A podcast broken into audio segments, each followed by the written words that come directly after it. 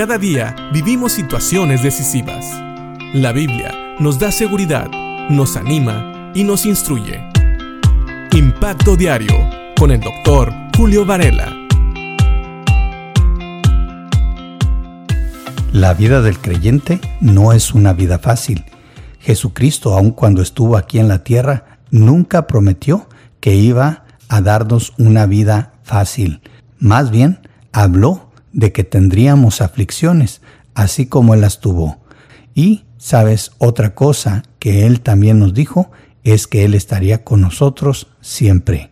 Así que creer en nuestro Señor Jesucristo no es una garantía de falta de problemas, pero sí es una garantía de que Dios va a estar con nosotros y junto con nuestro Señor Jesucristo, el Espíritu Santo y la palabra, también nos ha dejado a nuestros hermanos y hermanas, a la iglesia, el cuerpo de Cristo, que también Dios usa para animarnos, para exhortarnos, para recordarnos su amor y también para darnos guía.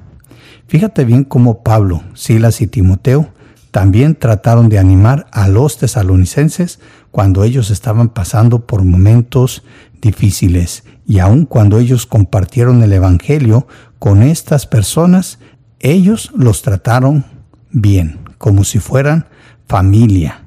Fíjate lo que dicen los versículos 11 y 12 de Primera a los Tesalonicenses capítulo 2.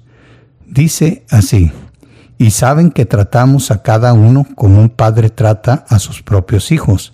Le rogamos, los alentamos y les insistimos que lleven una vida que Dios considere digna, pues Él los llamó para que tengan parte en su reino y su gloria.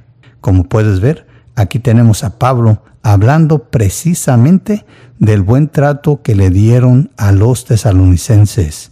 Ellos los trataron como si fueran sus propios hijos. Sí, podríamos pensar en hijos espirituales. Y como a hijos, dice el versículo 12, que le rogaron, los alentaron y también les insistieron que llevaran una vida que Dios considerara digna. ¿Digna de qué? Pues digna de Dios. Recuerda, como hijos de Dios representamos a Dios aquí en la tierra. También somos sus embajadores. Traemos su palabra, su mensaje y su amor a aquellos que no le conocen.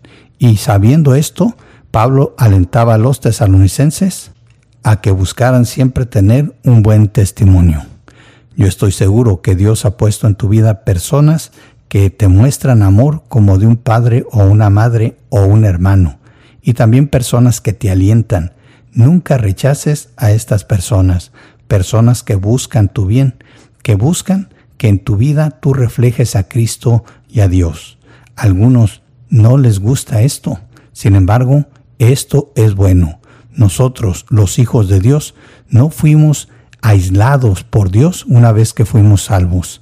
Más bien Dios nos unió a un cuerpo, que es la iglesia, para que aprendamos a vivir en comunidad, para que tengamos comunión con Dios, con el Señor Jesucristo, con el Espíritu Santo, pero también comunión unos con otros, y así nos alentemos y nos animemos a las buenas obras. Buenas obras que no son para salvación, sino para darle honra y gloria a Dios, para cumplir su plan. Dios nos ha dado ese privilegio para que, como dice este versículo, vivamos dignamente delante de Dios. Pensemos en esto y que Dios te bendiga.